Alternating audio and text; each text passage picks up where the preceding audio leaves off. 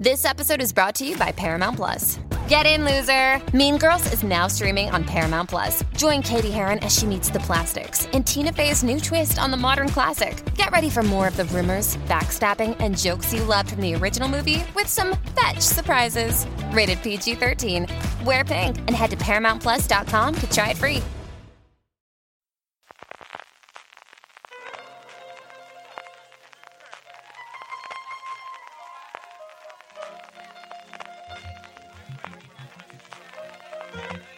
Estás escuchando Fuera de Series con CJ Navas.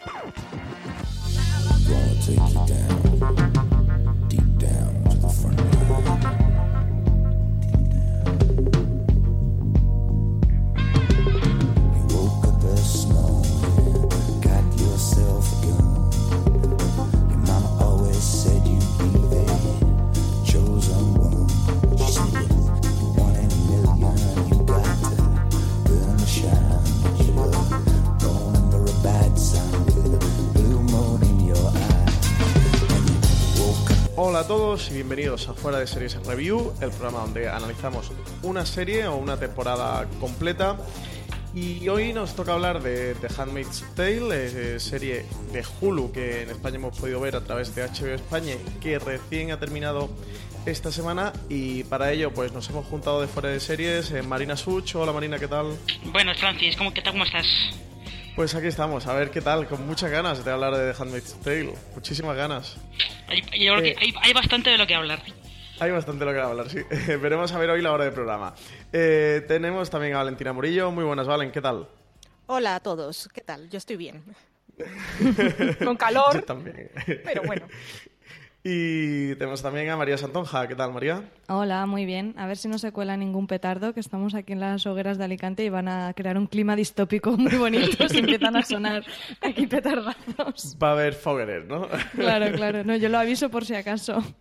Pues nada, nos hemos juntado todos por primera vez en un podcast, creo que excepto CJ, ¿no? Así que para hablar de Handmaid's Tale, que eso, que, que tenemos mucho que hablar, veremos a ver hoy si la hora de- de- del Foro de Series Review, a dónde se nos va. Eh, por empezar un poco y contextualizar, por si alguien ha llegado así un poco de, de rebote o no ha visto la serie, hacer un poquito una introducción breve de la serie sin spoiler. Eh, vale, empiezo por ti. Eh, cuando, que yo sé que tenías muchas ganas de la serie, cuando anunció Hulu que iba a hacer eh, The Handmaid's Tale, tú además que has leído el libro, ¿qué, ¿qué esperabas? ¿Qué tipo de serie esperabas? Pues mm, esperaba una serie tal cual estaba planteada en el libro, que ya sabía que iba a ser un poco dura de ver, pero lo que me encontré cuando ya pude ver los episodios fue una sorpresa, porque la adaptación es realmente maravillosa. Ah, ya hablando, bueno, la historia de la que parte es muy potente, pero la, adaptación ha sabido ir mucho más allá de las páginas del libro de Margaret Atwood y, y lo ha hecho muy bien. Todo, todo lo que cuenta está de alguna manera allí sembrado, pero es que es real, realmente maravilloso. Lo que sí me sorprendió es que ya sabía que la novela, la novela era una historia muy difícil de ver y no pensaba que mm, la serie me fuera a ofrecer un- mayores, más horrores que los que ya había en la novela. Y, y sí, es posible. Y ya lo hizo en los primeros tres episodios, que fueron los que estrenó Hulu y también estrenó HBO. En los primeros tres episodios de la serie ya, ya se avanza bastante en, en el libro y además ya, ya da muestras la serie de lo mucho que va a ir más allá de las páginas. Marina, ¿qué esperabas tú de este The Handmaid's Tale? Eh, la verdad, yo esperar, no sabía muy bien qué esperar. Yo también había leído el libro, lo había leído hace tiempo, y más que esperar tenía curiosidad por ver cómo, cómo lo adaptaban, sobre todo porque el libro está todo contado en primera persona y tienes un punto de vista de, de Gilead bastante reducido. Está todo muy reducido a, a lo que Offred conoce o de primera mano o de oídas, de segunda de tercera mano. Entonces tenía curiosidad por ver cómo, cómo iban a, a trasladar eso a una serie de televisión y luego también está un poco como Valentina, en plan de a ver si realmente la serie iba a dar el mismo mal rollo que da el libro, y efectivamente sí, lo da y además hasta se supera. María, ¿qué esperabas tú de este The Handmaid's Tale? Pues yo no había leído la novela, pero bueno, yo creo que Valen se encargó de que toda la redacción tuviéramos mucho hype.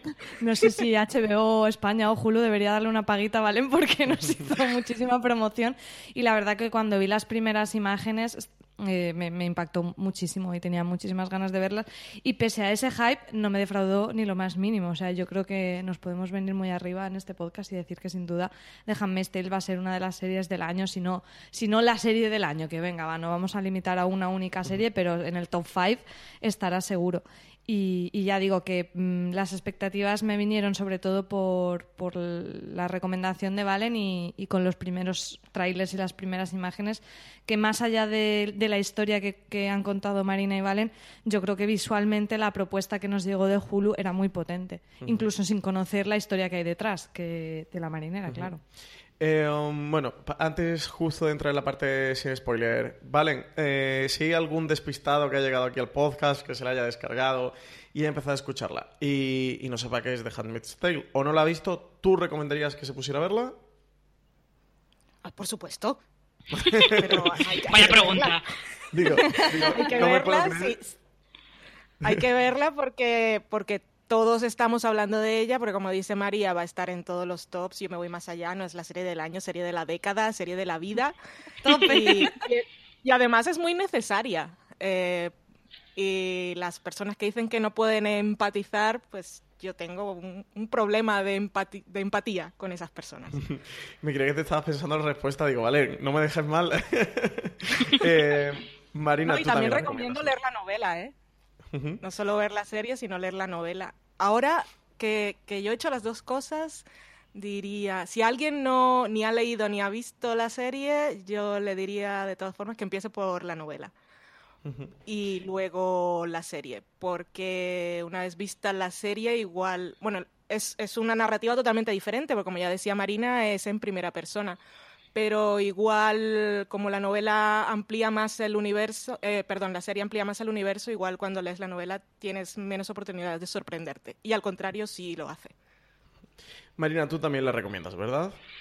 Sí, sí, yo la recomiendo, la recomiendo sobre todo por porque es una serie que además este año, especialmente en Estados Unidos con la elección de Donald Trump, eh, toda esta polémica que tienen por em, estos proyectos de ley para recortar los, el acceso a el acceso a, determinados tratamientos sanitarios de las mujeres, sobre todo cuestiones de, de eh, planificación familiar y en leyes, leyes del aborto y cosas por el estilo, es una serie que, que se ha vuelto muy relevante.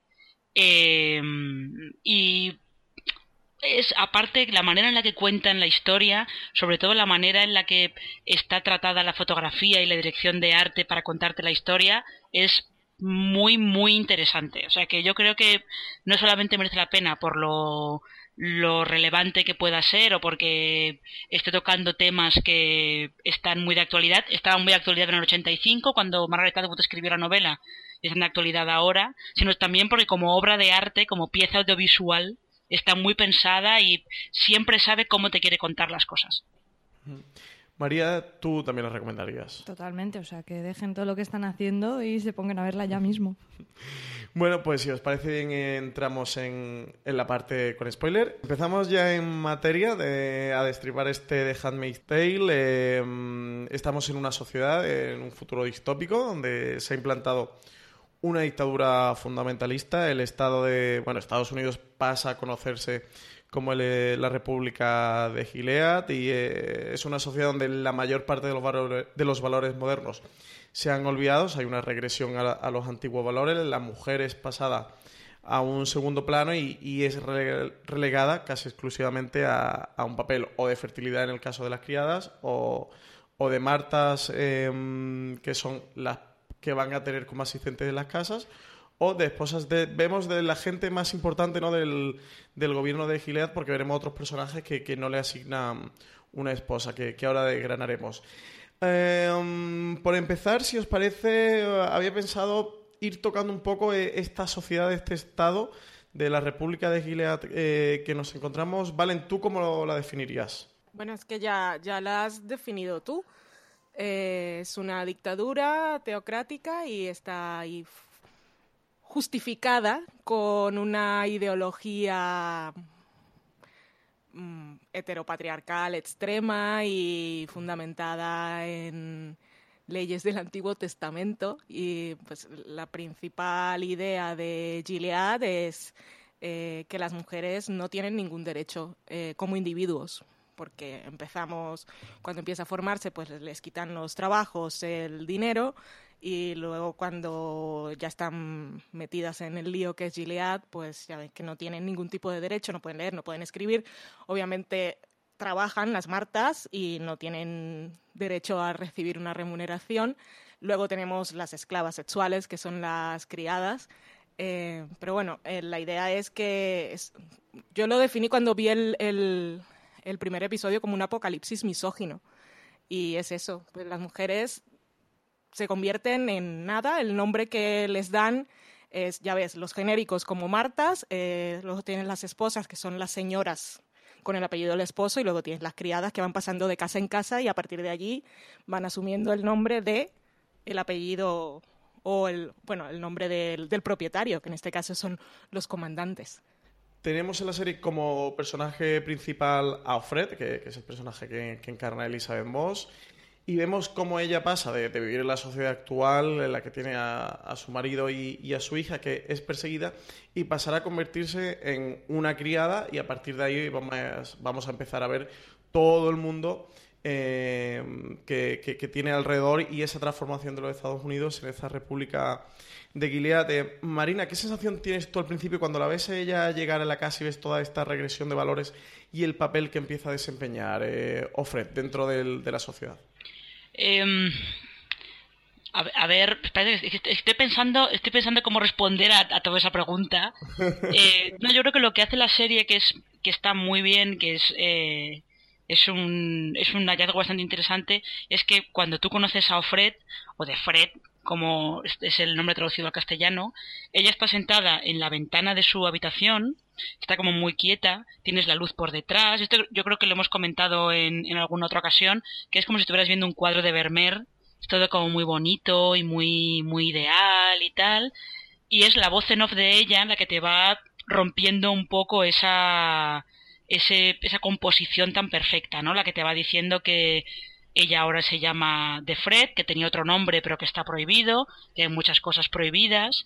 Eh, y sobre todo yo creo que en el, primer episodio lo que, lo que sorprende un poco más es eso, que se opte por presentar Gilead como la fachada es perfecta, es ideal, es este mundo ordenadísimo que han construido los comandantes, pero luego entre la voz en off de Offred y luego como los flashbacks que te van enseñando al adiestramiento en el centro rojo o incluso a, a los primeros momentos de, de el surgimiento de, de este de este estado de la o del grupo que termina forzando a que aparezca este estado, eso va rompiendo un poco esa fachada, ¿no? Siempre hay un subtexto ahí por debajo de, de lo bonitas que son las imágenes de la serie, siempre hay un subtexto como de represión y de, y de violencia como muy contenida que de vez en cuando estalla, ¿no? Por ejemplo, en la, escena esta del salvamento, que ahora mismo no recuerdo en qué episodio, en qué episodio, no sé si es el primero directamente.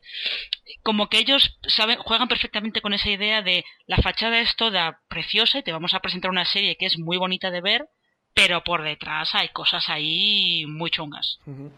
Desde el primer episodio, eh, nada más empezar la serie, vemos lo que comentamos al principio, lo que decía Valen, eh, como ha llamado este apocalipsis misógino. Eh, todo lo que sufren las mujeres en ese estado de, regresión de valores tradicionales. María, el, como te digo, los primeros episodios te dejan bastante claro el, el nuevo papel que da la mujer a la sociedad. ¿Cómo empiezas tú a ver esto dentro de la serie? Yo creo que lo que hace genial la serie con, los flashbacks es ponerte un contexto que por supuesto no justifica lo que está pasando, pero llegas a entender cómo una sociedad puede llegar a eso. Como, eh, de hecho, hay una frase que se me quedó grabada que decía el personaje protagonista en la voz en off de, que si tú estás dentro de una olla y vas calentándola poco a poco, eh, te, mm, te, morirás, eh, mm, no sé, hervido, no sé exactamente cómo lo decía, sin darte cuenta Dice, eh, en una bañera que se va calentando gradualmente, al final hierves hasta la muerte antes de que te des cuenta. Exacto. Que es lo que dice, sí, que la frase es lo- cuando dice, antes estaba dormida, dejamos que pasara, primero arrasaron el Congreso y no despertamos. Exacto. Culparon a los terroristas, suspendieron la Constitución y tampoco despertamos. Dijeron que sería algo temporal y nada cambia instantáneamente. Que eso luego eh, hila muy bien con otra frase que es la que dice la tía Lidia de... em, ¿Cómo es lo de lo ordinario? Lo ordinario es aquello a, A lo que te acostumbras, sí. Puede que ahora esto nos parezca ordinario, pero con el tiempo lo será. Eso da miedo, Sí. porque es verdad. Es verdad, exactamente. Entonces yo creo que la serie con, con el flashback te, te hace entender muy bien, eh, primero, eh, la situación que vive eh, crítica el mundo, porque creo que no lo hemos comentado, pero la premisa es un descenso tan bestia de la natalidad que la humanidad está en crisis y cómo algunos fundamentalismos aprovechan para, para imponer su ideología con esa premisa y con el típico vamos a salvarnos a todos que da tanto miedo, ¿no? Cuando alguien viene a salvarte. Entonces me parece que, que la serie hace un trabajo fantástico porque tú no dejas de ver a los villanos como tal, pero no son unos locos y punto. O sea, entiendes ese contexto y ese increciendo, como decía antes Valen, cuando primero les quitan el trabajo, etcétera, etcétera. Y, y está muy bien porque es como que al final se unen esos dos puntos, ¿no? La narración en pasado eh, y, y- y puedes llegar a creerte perfectamente, ya que sea totalmente verosímil, esa narración en presente donde, donde estas mujeres están totalmente anuladas. que es uno de los contrastes de, de la serie. El, el primer episodio lo vimos en el pase de HBO, yo fui con, con Marina, eh, y a mí me encantó la elección, me sorprendió también, de la canción que suena al final, porque no me la esperaba.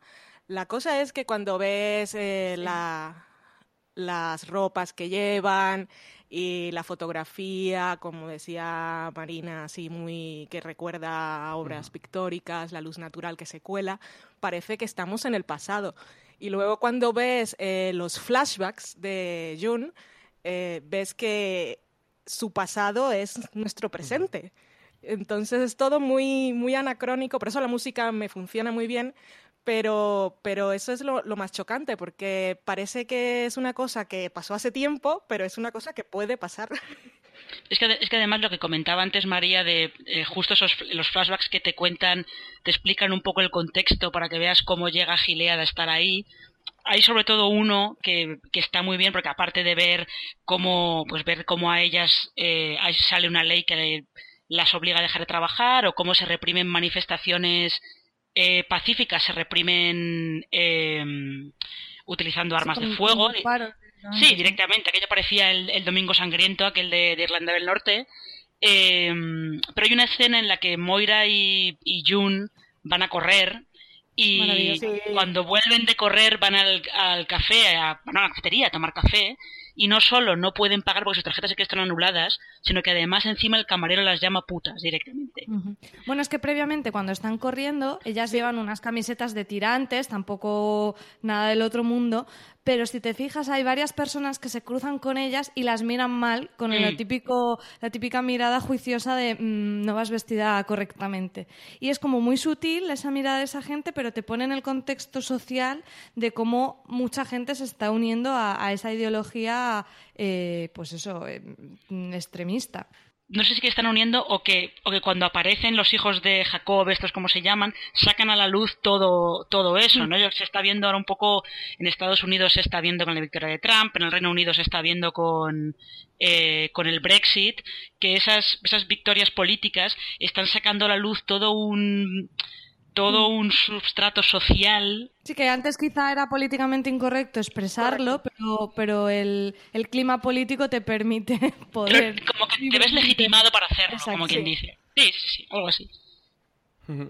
Eh, um, me interesaba ahora hablar un poco, que también se ve al principio eh, del episodio, lo que, lo que le llaman en esta República de Gilead la ceremonia, que es esta cita mensual que de- en la que el señor de la casa, que es alguien de, de poder dentro del, del Estado, eh, directamente viola a, estas criadas, a estas doncellas, eh, directamente lo hacen en el nombre de Dios por- con el fin reproductivo, ¿no? De, que tengan hijos, de que le den un hijos, porque estas mujeres sí son fértiles. Eh, desde luego, es una de las cosas que, cuando ves la serie y tomas el primer contacto con ella es de las más aberrantes o las más chocantes, de las más duras.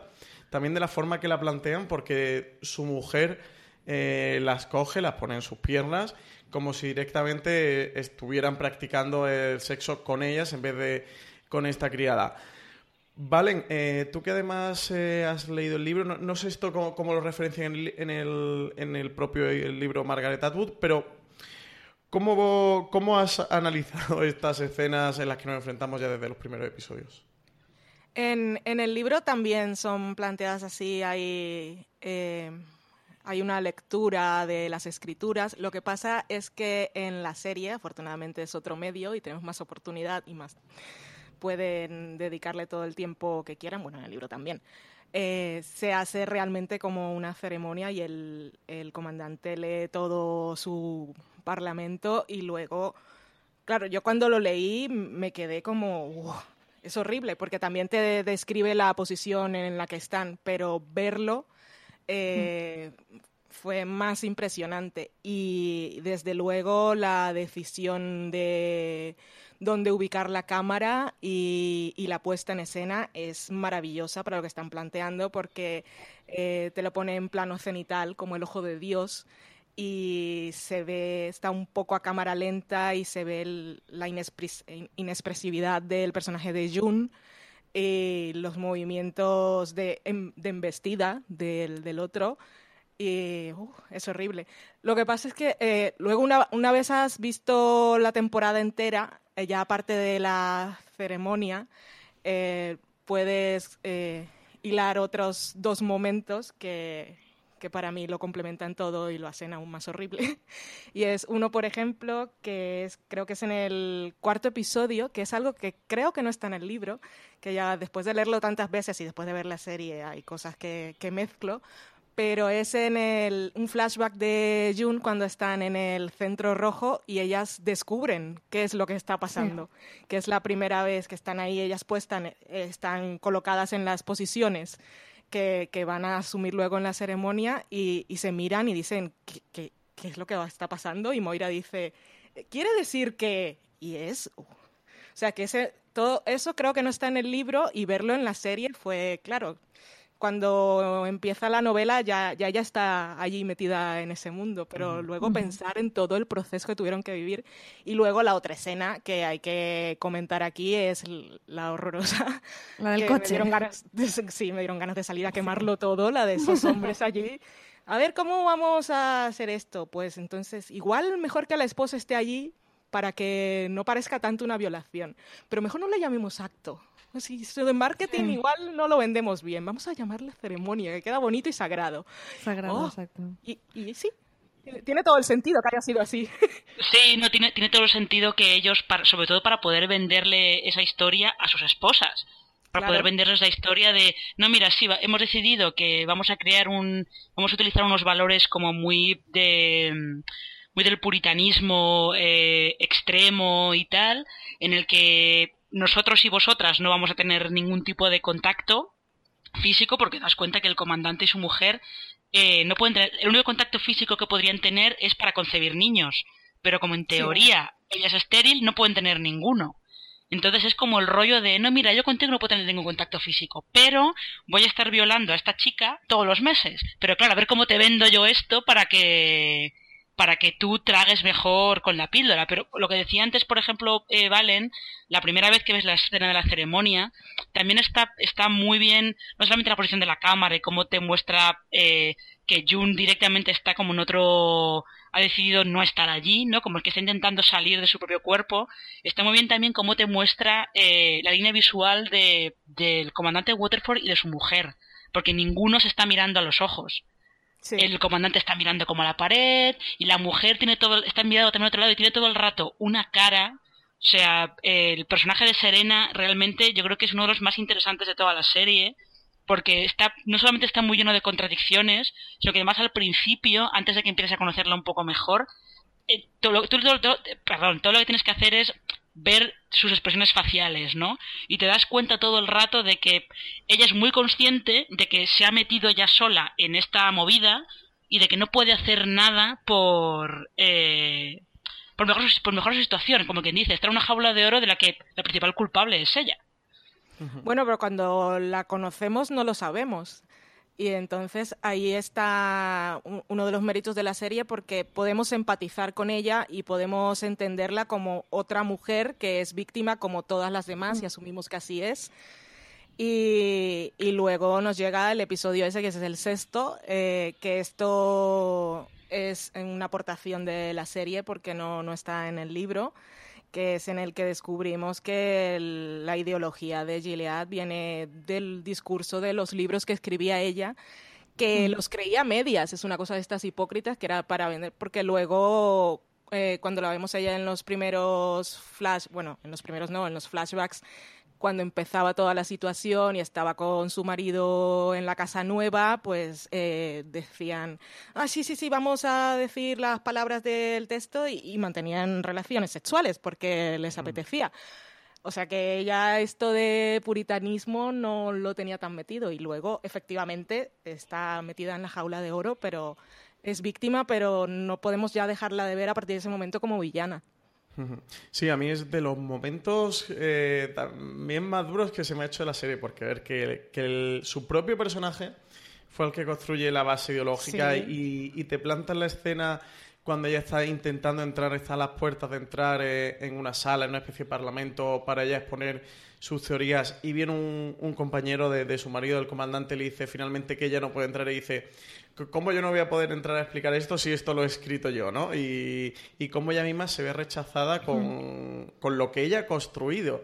Em, es un momento duro y lo que tú dices, Valen, de, una persona que, que, hasta entonces ha tenido eh, como subyugada y, y, que la sociedad la ha maltratado y cómo la trata a su propio marido, te das cuenta que, que ella es de las precursoras de las que empieza a a crear esta ideología, el fundamento ideológico de lo que va a ser luego la República de Gilead. De hecho, el momento en el que la embajadora está de México se lo dice directamente, de qué opina usted que ahora las mujeres no puedan leer las obras que usted ha escrito defendiendo esas teorías.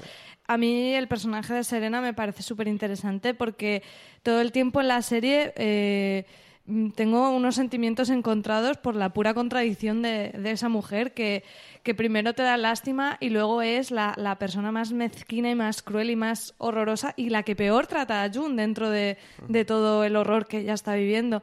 Entonces, me mm, espero que sigan desarrollándolo en la próxima temporada porque, no sé, yo me imagino incluso que puedan llegar a, evolucionar ese, ese Gilead con un grupo de mujeres eh, dentro de, esa ideología, eh, como está diciendo Marina, de, puritanismo extremo, pero que a lo mejor esas mujeres mm, tomen cierto peso o algo así, no sé, porque al final ella sigue manejando, o sea, ella en el último episodio eh, vemos que tiene el contacto y va al sitio donde tienen a las niñas para amenazar a la otra, o sea que en cierta manera sigue teniendo al menos más poder que las criadas, eso seguro. Y me parece un personaje súper, súper interesante el de Serena más poder que las criadas tiene de todas, todas, claro. Lo, que, lo que pasa es que es verdad que Serena tiene más poder que las criadas, pero en el fondo pinta lo mismo, todavía pinta menos que ellas, ¿no? Porque las mujeres son un poco como... Eh, un poco, había un chiste de Mafalda que cada vez que Mafalda le preguntaba a su amiga Susanita que quería ser de mayor, eh, Susanita le decía, no, yo quiero casarme y tener hijos. Mafalda le decía, eso no es un sueño, eso es un escalafón. Porque decía ella, me quiero casar con un, con un señor eh, muy rico y muy poderoso y tener hijos y tal. Y es un poco, tenía el sueño como de la mujer trofeo, ¿no? Que es un poco lo que le pasa a Serena, que acaba siendo el, eh, como el, el símbolo de los comandantes tienen que estar, tienen que estar casados para poder tener el poder eh, y es como, bueno, pues sí, es otro símbolo más de, del poder de los comandantes, pero en realidad parcela de poder tiene, tiene poquito. De hecho, cuando descubre que se ha ido el, comandante con Jun al Jezabel, al, prostíbulo, que bueno, creo que también da mucho que hablar de, lo coherentes que son estas personas, eh, se enfada y la frase que le dice cuando le arroja el vestido a Jun es podías haberme dejado algo, como diciendo ya que la parcela de, mujer no, en, su manera de entender lo que es una mujer, que es está limitada la fertilidad. Al, limi- al- si me quitas eso y encima me, par- me quitas también la parte sexual, ¿en qué me quedo, no? Y tiene esa contradicción de, de lo que quiero por mi ideología, que es ser madre, no lo puedo tener. Y luego eh, otra parte que sería la sexual, eh, la ven como pecado y tampoco la puedo tener. Entonces es que son, son como entes invisibles que a mí, a mí me parece muy interesante cómo viven esa contradicción. Sí que es verdad que cuando una vez la criada tiene el hijo, sí que asumen el rol de madre, pero mientras están en esa espera es como que no son nada. De ahí también su obsesión con, con la, con, con la concepción de las criadas, porque es que en realidad hasta que no les dan el bebé, ellas no sirven para nada, las esposas. Y, ad- y además es que daos cuenta que en esa escena que comentabais antes que eh, ponemos el flashback de Serena queriendo entrar en ese comité para explicar las, eh, las normas que ella ha escrito y no le dejan. eh, Ahí también se ve cómo su marido, o sea, claramente en esa, en esa relación la inteligente es ella y el marido es un tío mediocre. Sí, sí, sí. Y el marido aprovecha que ella ahora no vale para nada para pasarle por delante. Entonces es como un poco yo ahí yo tengo tengo mis teorías de tengo mis teorías de por dónde puede acabar la serie, pero creo que pueden ser un spoiler del libro, entonces prefiero no decir nada. Hacemos una pequeña parada durante este review de The Handmaid's Tale para escuchar la promo de la maratón que van a hacer para recaudar fondos para las próximas JPOD 2017 en Alicante.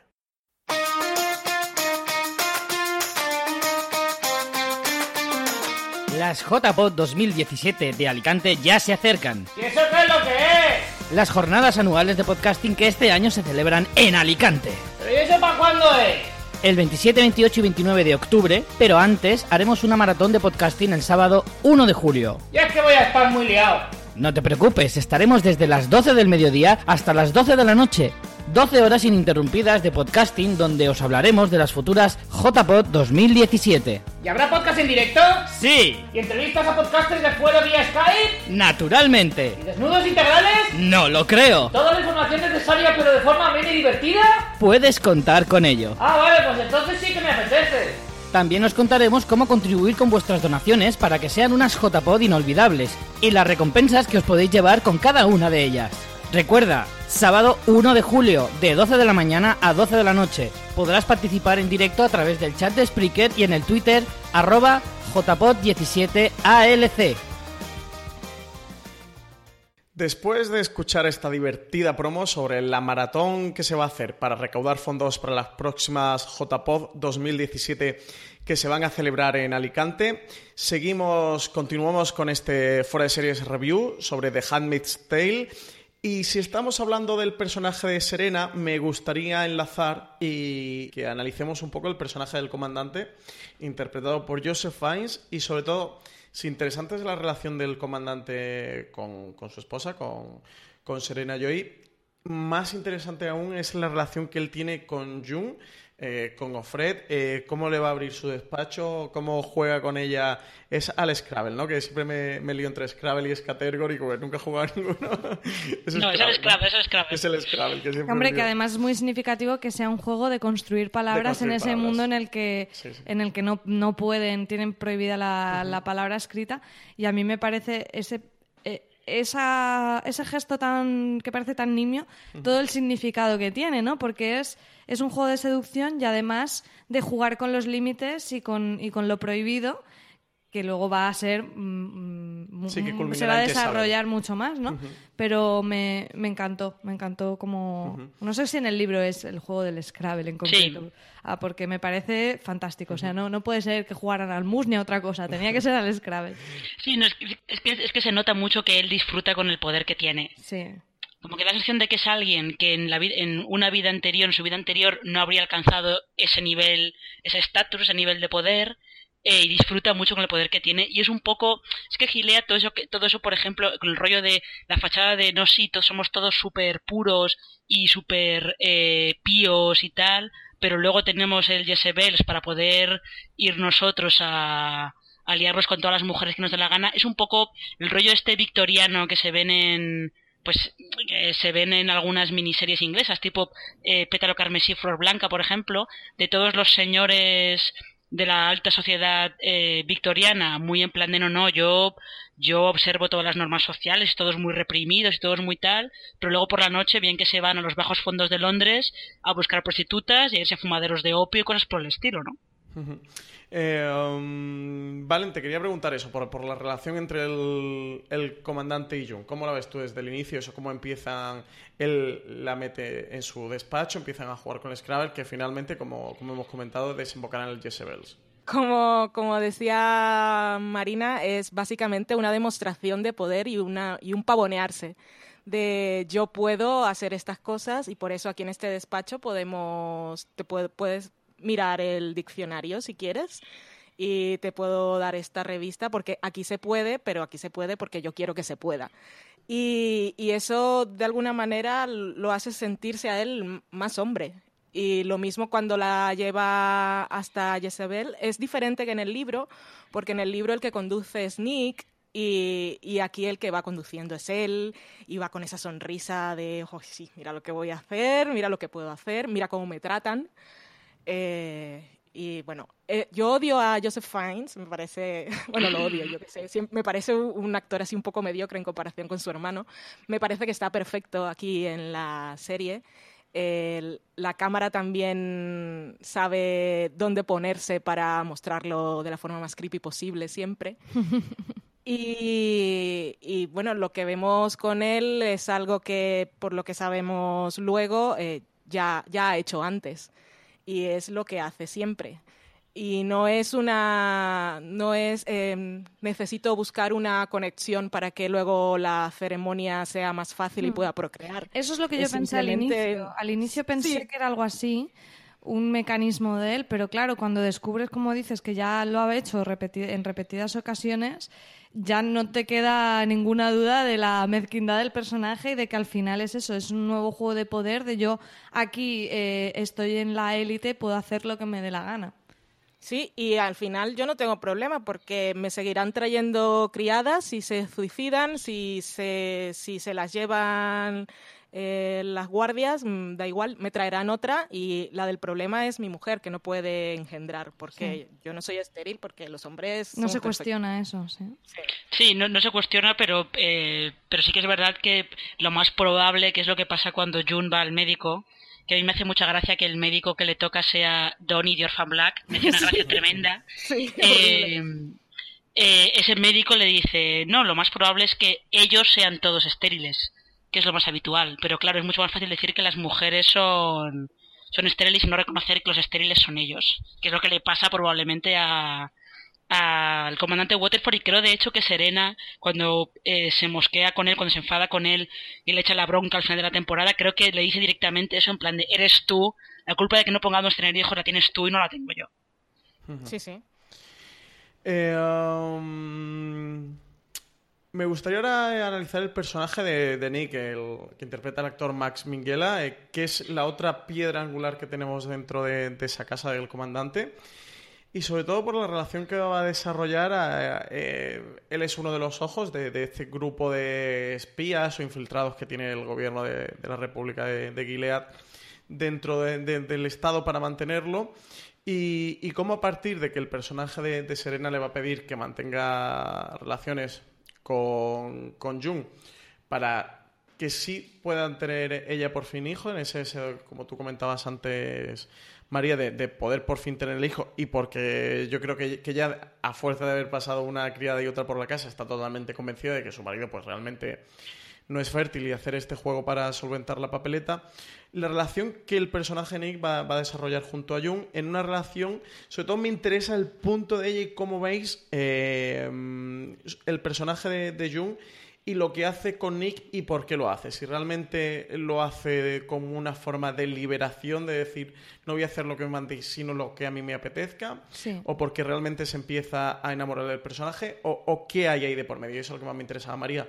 ¿Tú sí que crees que, que es por un acto de liberación? Sí, yo creo que ella cuando ya la cosa se vuelve más retorcida todavía, que es como este es estéril y no lo podemos decir y van a estar violándome mes a mes, eh, cuando Serena propone la triquiñuela de que se acueste con Nick, con el que ha podido tener algún momento de empatía, pues sigue siendo lo mismo, sigue siendo un- una, una relación que ya, no, que, que ya no consiente y una violación al fin y al cabo. Entonces, claro, sí que es un poco chocante, ¿no? Ah, nos puede chocar como espectadores que en el momento en que está con Nick le haga un gesto como para que no, para que no siga o para que finja que han terminado, pero, pero en realidad han parado eh, porque Serena está allí, que es que todo es maravilloso. Eh, y luego el mismo día o al día siguiente o en un momento ella vaya allí y tenga relaciones con él. Pero claro, es que es desde la total libertad, desde el decir eh, lo hago porque quiero y además incluso esa sensación de tengo un pequeño espacio de, de decisión. Porque de lo poco que puedo hacer eh, en este mundo es escabullirme y irme con esta persona y sentirme una persona humana, ¿no? Además es, es muy bonita esa relación cuando, cuando la, eh, a nivel de realización, porque, per- porque ves a otra persona, la ves con el pelo suelto, la ves desnuda, no tiene nada que ver con la, con la ceremonia protocolario, con la cofia esta de las, de las criadas, entonces yo creo que es un gesto de, de libertad y de rebeldía. Marina, ¿tú cómo ves eh, la relación entre los dos personajes? Eh, Yo estoy de acuerdo, bastante de acuerdo con María. No solamente es un, es un gesto de libertad, sino que además eh, es como una relación que, a ver, entre los dos se nota rápidamente que, que se atraen físicamente. Y lógicamente llega un momento en el que, justo después de que Serena busque a Nick para ver si se buscan esa triquiñuela y así de esa manera eh, Offred se puede quedar embarazada, pero eh, ella lo hace Jun en este caso lo hace simplemente porque piensa, mira, después de lo que acaba de pasar, a mí este tío me mola, sé que yo le gusto a él también, mira, por una vez voy a hacer esto porque porque yo quiero y voy a hacer esto no con eh, no con la, la el objetivo de tenemos que tener un niño, sino solamente por por placer personal y ya está. O sea que sí, es un poco un gesto de más que de rebeldía como de reafirmación de yo to- todavía tengo cierto poder de decisión sobre, sobre mi cuerpo, como quien dice. Ujú. Eh, si estamos hablando de, de- de relaciones eh, de, de otros personajes que vemos en la serie junto al de Jung, eh, me interesa también comentar el- la aparición que hace Luke. A Luke lo perdemos eh, desde el primer episodio, en la escena que, que ellos se ven en la fuga, y luego vamos a tener un episodio, no sé si era el séptimo, ¿Valen? Tú que te has machacado más la serie o el sexto, en el que, en el que No, vemos el séptimo. el séptimo, ¿no? En el que vemos todo lo que ha pasado con Luke, cuál fue su realidad, hasta que él eh, realmente llega, llega a Canadá. Todo esto después de un sexto episodio que en el final del capítulo hace un cliffhanger tremendo cuando vemos al marido de la embajadora mexicana eh, que le dice a, a, Jun que le deja una nota que, conoce al marido, que sabe quién es y se la puede entregar. Por ahora, tanto el personaje como lo que ocurre con el personaje de Luke no lo han, no lo han desarrollado demasiado. De hecho, en el décimo yo me creía que, ya se habrían olvidado del, para el resto de la temporada. En el décimo episodio vamos a ver cuando Moira eh, consigue escapar, cómo se reencuentra con él. Es un personaje que creo que puede dar bastante de sí y que puede tener un papel relevante y sobre todo interesante en el devenir de la serie. Valen, eh, ¿cómo has visto tú la trama de, de Luke? La trama de Luke es también aportación de la serie. En el libro lo perdemos de vista como el principio del episodio, cuando ellos se separan y a ella le quitan la niña. Y sin ser el mejor episodio de la temporada, porque precisamente el sexto que está centrado en él y el séptimo que está centrado en Nick, pero que nos deja, el de Nick nos deja el gran momento de, de la limusina con los señores estos decidiendo cosas, gran momento así un poco irónico. Eh, el, lo de Luke me, me ha parecido interesante, aparte de mostrarnos que hay, hay gente que ha conseguido, que está fuera y que está por lo menos esperando noticias y sobreviviendo, esperando a que la gente que quieren salga de allí. Me ha gustado porque la serie no lo ha convertido en, en un héroe. Y la, la mayor prueba es que eh, Jun se enteró primero que, que él estaba vivo antes que él, porque al final de su episodio él recibe la nota de, de Jun. Y lo vemos, tuvo suerte, primero es un hombre y por lo tanto no estaban tan a la caza de él porque no, no lo necesitaban para esclavizarlo y procrear. Era un hombre heterosexual, al contrario de otros personajes, con lo cual tampoco era víctima clara e inmediata de ejecuciones. Y bueno, consiguió escapar, se encontró con alguien y luego de todos con los que iba fue uno de los sobrevivieron dos, él y la chica que no habla. Así que pues ha tenido suerte y ha conseguido escapar. Ahora por lo menos tenía a Moira en su lista de familia, que fue una cosa bonita. Y, veremos a ver qué, nos plantea la serie de, con, esta trama, que ya estando Moira ahí tengo más confianza en que puedan hacer cosas. Sí, eh, ¿habéis inventado el personaje de Moira o todos los personajes que tienen un recorrido muy interesante dentro de la serie? Todo el camino que va a vivir junto a Jung, el momento en el que ella consigue fugarse y, un plano precioso en el que, en el que su personaje y el de Jung se miran, ella como diciendo, oye, ¿qué hago? Y, la otra le, anima a escaparse, a fugarse, porque sabe que de todas formas ella no iba a poder hacer nada. Como luego Jung se va a reencontrar con ella en Jezebel, que además en un chasco de, o sea, conseguiste escaparte y, y fíjate dónde has acabado, pero finalmente consigue fugarse, lo que siempre había querido y, llegar hasta esa que, por cierto, a mí me hacía mucha gracia el nombre que le ponen como a, ese barrio de refugiados que fundan en Canadá, que es Little America. Eh, me, resultó muy simpático el guiño que hacen. Eh, um, Marina, ¿cómo ves todo el camino de Moira dentro de la serie? A ver, el, camino de Moira eh, yo creo que está un poco más expandido que en el libro, porque en el libro, como decíamos antes, sabemos, eh, Offred sabe cosas de Moira, pero es como de, le llegan de oídas, y en el momento en el que eh, se la encuentra en, en Jezabel, luego no volvemos a saber nada más de, de ella, no sé si ella llega a saber que Moira ha escapado, pero no sabe qué ha pasado con ella, piensa que, que la han atrapado y que está muerta directamente, pero por ejemplo a través de Moira y a través de, de Of Glen, por lo menos la primera Of Glen, Emily, es donde la serie nos muestra cómo trata Gilead a, a los homosexuales directamente, a los que llama traidores de género, ¿no?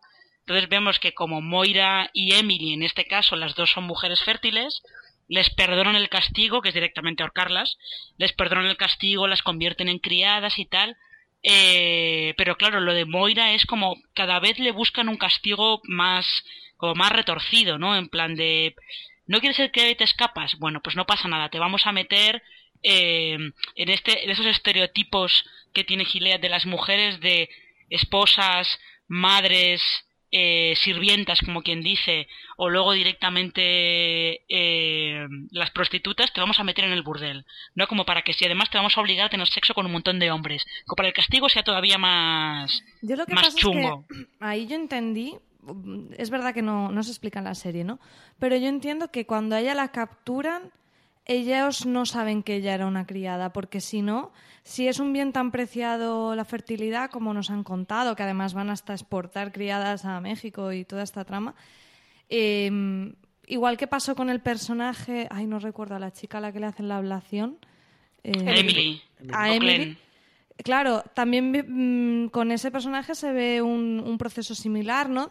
la tienen que castigar y le perdonan, pero entonces le hacen un castigo que es la mutilación, pero la siguen teniendo como criada porque al final ellos no quieren prescindir de eso. Entonces yo al ver a Moira en el Chesabels, lo que entendí es que la capturan y la meten ahí, sin saber que era una criada, porque si no entiendo que la hubieran vuelto a llevar al, centro rojo y le hubieran asignado una casa. Sí que es verdad que esto no se explica, ¿eh? pero yo lo pensé. En su caso, yo creo que es que ya la dan por perdida como, como criada obediente y sabiendo que no la pueden controlar, entonces eh, creo que en la serie además lo dicen, no esto, sino que le dan a elegir.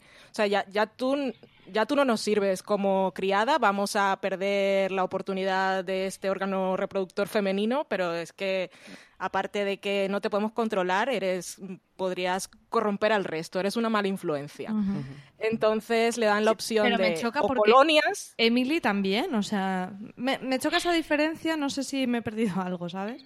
Bueno, pero date cuenta que el crimen de Emily eh, no es del mismo estilo. El crimen de Emily es liarse con una Marta que lo que hacen es que en lugar de castigarlas a las dos, castigan solamente a la Marta, la ahorcan, Eh, a Emily la castigan también, pero como no es tan no lo consideran un crimen tan, o sea, no consideran que sea irrecuperable como en el caso de Moira, que se ha escapado, eh, se ha disfrazado de, de, una tía y tal, eh, pues la vuelven otra vez a meter como, como criada. En el caso de Moira, ella se ha escapado, eh, se ha disfrazado además de tía, eh, ha maniatado a una tía en el centro rojo, entonces por eso, si no recuerdo mal, creo que, creo que Moira dice que la torturan y después de torturarla le dan a elegir, en plan de o te vas a las colonias y te declaramos una no mujer o te vas a Jezebel, tú verás.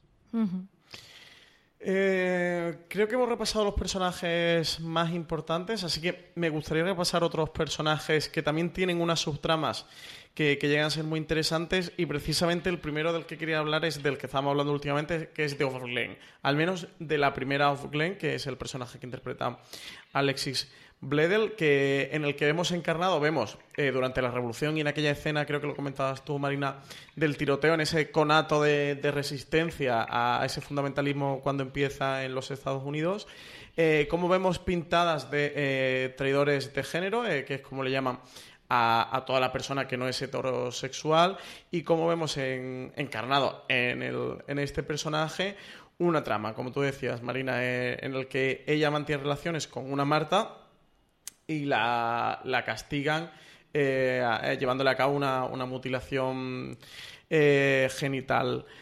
Marina, eh, ¿Cómo ves tú dentro de, este estado opresor que vuelve a valores tradicionales, eh, que tiene todo el problema de la fertilidad, el tema de la homosexualidad dentro de la serie?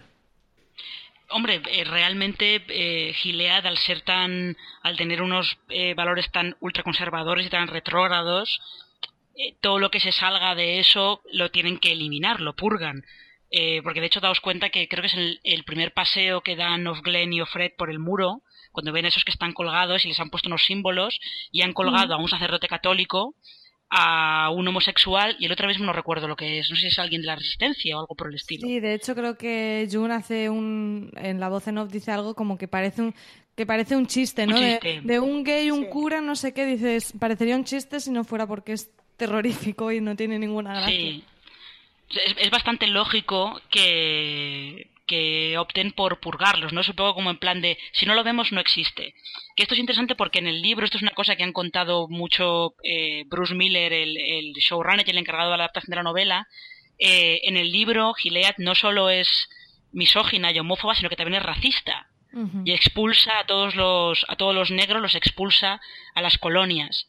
Pero eh, Bruce Miller decía que si ellos lo hacían, que iba a ser difícil eh, como que la línea que tendrían que manejar entre representar un estado racista y que a la serie la acusaran de racista iba a ser muy complicada entonces optaron por optaron por saltárselo por no representarlo. Yo, yo creo que lo han hecho con acierto porque, bueno, aparte de ese peligro de caer en esa polémica, que tampoco me parece un motivo para dejar de hacer algo, es porque la trama se iba a hacer muy compleja, mientras que la parte mm. de la homofobia es muy fácil de entenderla con lo que nos están contando de la fertilidad, que al final es como eh, los homosexuales estáis incumpliendo el, la voluntad de Dios de que haya hombres y mujeres procreando, etcétera, etcétera. La parte del racismo encaja menos con eso, que tendría todo el sentido del mundo en, gente de, una ideología así, pero creo que hubieran hecho muy compleja la trama y, a, mí, me parece un acierto de, mm, de la serie. Sí, además también se habrían quedado cortos seguramente al querer abarcar Exacto, tantas Cuentas demasiado y no mm, cuentas nada al final. Y lo de los homosexuales es que e, es normal que ellos lo quieran cortar porque no están no, su, su, interacción no sirve para procrear, que es lo que están buscando. Por eso también el acto de rebelión, rebeldía, de liberación sexual, de tengo control sobre mi cuerpo de June es tan importante porque el deseo sexual tampoco existe en esa sociedad, por lo menos para las mujeres, los hombres ya sabemos que sí, pero Serena, por ejemplo, en aquel momento en que tienen aquella ceremonia que, que, no, que no se culmina porque su hombre no tiene una erección, y ella intenta ayudarlo para, por favor, haz algo, a ver si, si de aquí sacamos un, un, bebé y se acaba este martirio para mí. Pero ella no tiene ningún derecho a, a, su cuerpo, a disfrutar del placer sexual. en el último episodio, cuando Serena le recrimina al comandante que se ha ido al Chesabels y que se ha ido con, con June y tal, él, que me, que, que me quedé flipando diciendo esto, no sé si no lo he entendido bien porque me parece tan fuerte, la, la culpa a ella. Como diciendo, tú has traído la lujuria a esta casa porque a lo mejor en algún Claro. momento se, se ha insinuado o lo que sea a ella, cosa que no recuerdo si lo hemos visto, pero, pero me parece ya surrealista total. De hecho, ya te digo, me, me costó entender la frase porque, porque dije, no, me, no, no, no lo podía entender, vamos. Él lo que, es que- dice es es, que- tú, te ha- tú eres la que te has puesto de espalda y, Y te has arrodillado. rodillas, no Sí, sé. o y de espalda Pero es que, claro, pero dentro, dentro de la cabeza de él es perfectamente lógico que piense así, porque él cree que todos esos impulsos son perfectamente naturales para él, pero, de- pero en ella son pero antinaturales. Claro, entonces por eso la echa a ella, le echa a ella la culpa. Porque es como, no, no, yo he hecho lo que está en mi derecho como hombre, tú, tú tienes ese derecho. O sea, no deberías ni haberlo pensado siquiera. Volviendo a Emily, eh, por eso es tan horroroso el castigo al que la someten a ella, porque le hacen una ablación y tal como le dice la tía, ahora no podrás querer, querer lo que no puedes tener, pero seguiremos utilizándote porque para lo que te necesitamos sí sirves.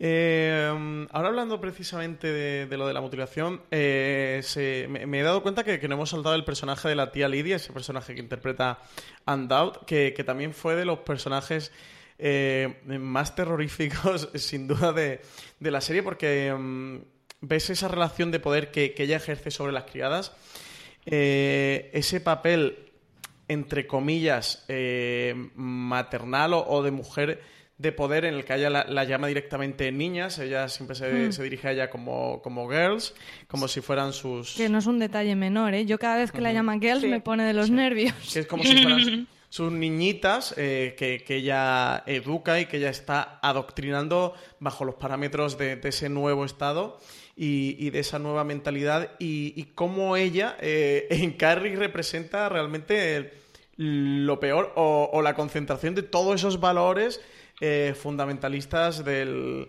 de la República de, de Gilead. Valen, eh, ¿cómo es todo el personaje este de, de- de tía Lidia? Es de los más duros de ver, eh, también es muy complejo y es lógico que la sociedad, una vez haya establecido sus normas, haya optado porque fueran mujeres las que coordinaran ese proceso de adoctrinamiento. Porque eh, absorbían el discurso y lo tergiversan y eh, no me acuerdo ya en qué momento es. eh, dicen algo así como ahora estáis seguras y es como claro como que en la sociedad ahora pues las mujeres tenemos miedo de ir por según qué sitios de noche por lo que nos pueda pasar y ahora en la sociedad de Gilead eso no pasa. Claro que no pasa porque por las noches nadie te va a hacer nada pero te lo hacen religiosamente eh, cada 28 días. Eh, y y es, eh, es muy retorcido el discurso que usa. Luego, de, de alguna manera, bueno, ella tiene, un po- tiene poder y ese poder, no sé si también eh, se alimenta de él y llega a creerse. No sabemos si ella es una verdadera creyente o simplemente deja correr y, y algunas cosas le entran. Eh, pero luego la vemos en algunos momentos que como que siente compasión por sus niñas, eh, como cuando defiende a Janine y al resto, de Janine tenemos que hablar, y al resto cuando están en la cena aquella honorífica y a las frutas machacadas las dejan fuera porque queda feo. Y, pero, y luego cuando estamos en el último episodio, en la ceremonia de lapidación de Janine, la ves ahí como que tiene la lagrimita. Y es una cosa como muy compleja y muy retorcida, pero en el fondo ella es quien está dirigiendo la marcha. Es que Sí, también- pero esto... este- Sí, sí, adelante. No, no, María. a ver, di, María, di. No, yo quería hablar de las mujeres malvadas de la serie, ¿no? Que parece que hemos hablado mucho de que se trata de una serie muy feminista y tal, y hay gente que a lo mejor le cuesta concebir que pueda ser una serie feminista cuando hay mujeres que son incluso a veces peores que algunos hombres de la serie, como podemos estar hablando de, de la tía Lidia o hemos comentado también eh, de Serena, ¿no? Y, y, claro, para mí eso hace que la historia sea mucho más rica, porque mm, como si en el mundo no hubiera mujeres que son muy, muy machistas, ¿sabes? Entonces, el Sí, personaje luego de la tía Lidia me parece que es eso. Es, yo sí que creo que es una verdadera devota y que se crea a pies puntillas eso y tiene y encima es una afortunada que está ahí para coordinar la gran misión de salvar a la humanidad y de que haya más niños. Entonces es, es terrorífica. Mm. No, es que además, Luego de hecho, también está, eh, perdona, la otra, otro personaje terrorífico que queda aquí, queda un poco difuminado es el de la esposa de Warren, que es eh, a los que le da el- la niña Janine, porque lo que vemos al final es que no era una fantasía de ella que, como pues claramente está traumatizada y tiene problemas mentales, se había creído que el comandante eh, se iba, iba a dejar a su mujer y se iba a ir con ella. Vemos que es una cosa que han decidido los dos para, para poder conseguir lo que querían, para que fuera más fácil eh, igual la ceremonia de violación y luego el, el que les diera el niño fácilmente. Marina, Eh, ¿tú querías lo que antes algo, verdad? Ah, sí, no, perdón. Es que antes lo que comentabais de la tía Lidia, eh, hay unas entrevistas de, con Ann Dowd muy interesantes que ella dice que eh, la tía Lidia evidentemente es una creyente, ella cree pies juntillas en todo eso, y que al mismo tiempo quiere también a las criadas. Parece que no, parece un poco extraño, pero realmente las quiere, realmente siente cariño y afecto por ellas y quiere realmente que no les pase nada eh, y que triunfen en este nuevo en este nuevo orden que hay en el mundo y tal o sea es como ese, ese esos dos lados de puede ser muy brutal si no siguen los dictados que ella les da pero al mismo tiempo las quiere proteger y las quiere cuidar no que es una cosa como muy ahí hay mucho mucho lío. Sí, a mí, eh, particularmente me- su personaje me resulta de los más tenebrosos por eso, por, por esa dualidad que tiene de, de- que es la más creyente y la más fundamentalista, pero, pero a la vez eh, sí, sí que las quiere y las intenta cuidar y la intenta que estén lo mejor posible en eso. En la escena que comentabas, creo tú, Valen, de cuando tienen el banquete con la embajada mexicana, cuando intentan apartarle a las criadas, eh, ella es la primera que intenta impedir eso y, que no, y que todas estén porque creen que, que es una recompensa hacia ellas y que ellas deben de estar, ¿no? Y que, y que deben de tratarlas bien y es la más dolida eh, cuando no, pero sin embargo tiene una mano de acero, una mano implacable y, no le tiembla, ¿no? A la hora de ejecutar las decisiones por terroríficas que sean. Y precisamente por eso me resulta eh, tan terrorífico y también porque um, no sé si a vosotros os pasa igual, eh, no sé realmente el, pensamiento, pero eh, cuando veo la escena de los hombres en el coche hablando lo de la ceremonia, bueno, al final piensas eh, que, creo que es un pensamiento nocivo, pero bueno, so- son hombres haciéndole daño a mujeres, pero cuando vea a la propia mujer, me pasa también con el personaje de Serena, como e- ella misma es la que está subyugando a las mujeres, eh, mm, me resulta más doloroso como, como no eres capaz de defenderlas y, y apoyarlas. Que no debería de ser así, deberían hacerlo tanto hombres como mujeres de que, de que nadie cometiera el mal, pero lo veo más perturbador aún que sean ellas mismas la que, las que llevan a cabo o, son mano ejecutora de, de- de ese instrumento político. Sí, pasa con todas las minorías. Cuando ves a cualquier persona que claramente pertenece a una minoría, pero por lo que sea está en una situación de privilegio y en lugar de, de- de defender lo que debería defender, se aprovecha de ese poder que tiene e intenta alejarse, pasa con todos. Me acuerdo, por ejemplo, después de ver el documental de O.J. Simpson, él, él era un negro. Y sin Bueno, embargo, él no era, él no era negro, él era OJ. Ojota, él decía que no, claro, pero era, era ese su discurso. O sea, estaba en una época de convulsión total y quería mantenerse al margen de todo eso porque a él, él tenía privilegios y no lo trataban como un negro de la calle. Y eso pasa, pasa con todas las minorías y es horrible. Y pasaba con Serena también.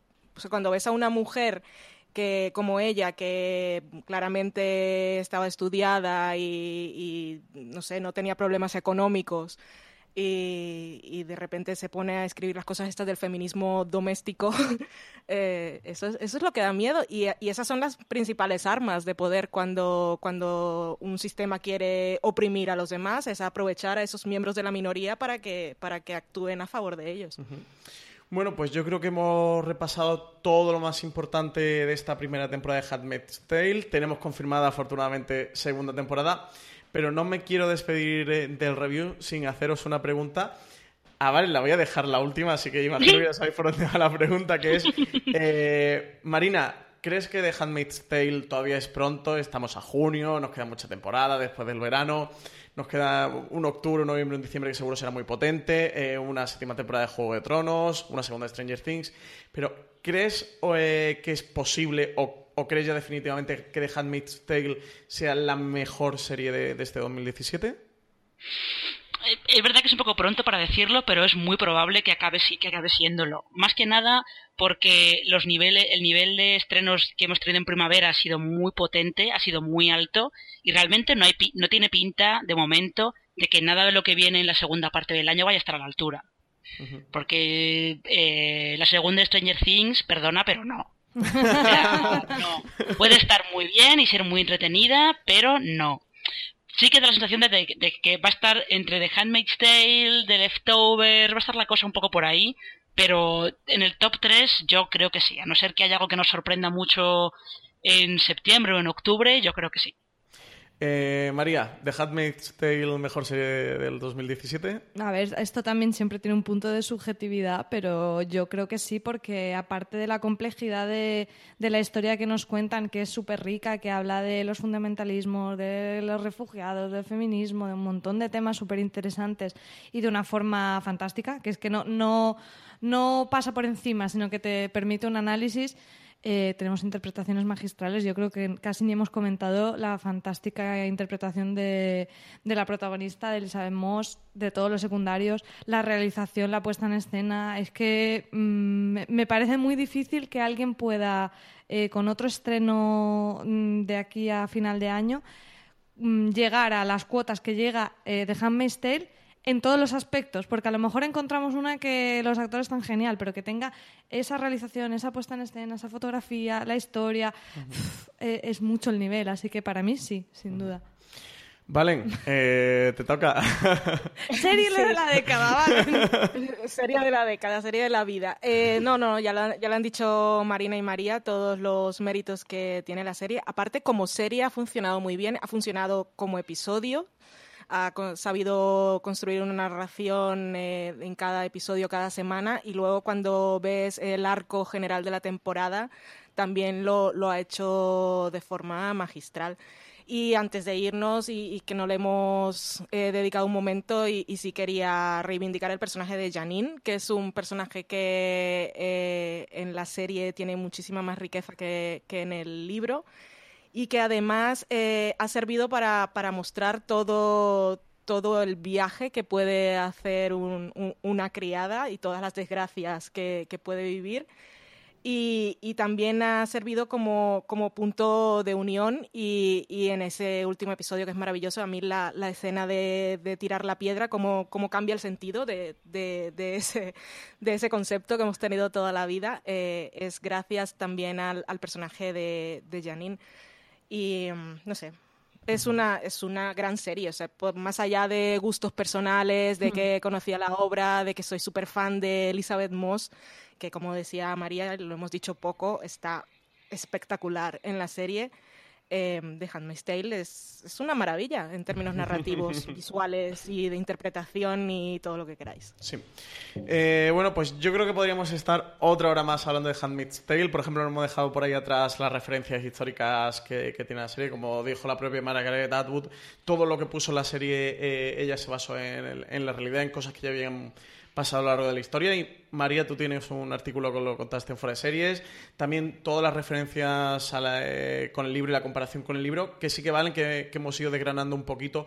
Pero tú también hiciste un artículo para Fuera de Series donde cuenta muchísimo más y, y- y sobre otros personajes y más de las cosas que, que ocurren en esta serie. Pero ya hemos llegado a la hora de programa, así que nos toca cortar. Para la semana que viene tenemos review de American Gods, así que todos los que hayáis visto la serie, animaros la semana que viene de nuevo aquí en, en Fuera de Series Review. Eh, Valen, muchísimas gracias por haber estado hoy con nosotros. Oh, gracias a vosotros por organizar la charla, pues ya sabéis que tenía muchísimas ganas de hablar. Sí. es tan imprescindible, vale. Eh, Marina, muchísimas gracias. Nada, gracias a vosotros y ya sabéis, praise be. María, muchas gracias. Nada, se nos ha hecho muy cortito, ¿eh? Se, nos, ha quedado cortísimo. mucho por Yo hablar. os prometo que se nos ha hecho cortísimo. No sé, si os animáis, volvemos dentro de un mes o 15 días con una segunda parte de review de Handmaid's Por Tale. mí, estupendo. Eh, un fuerte abrazo a todos y hasta la semana que viene.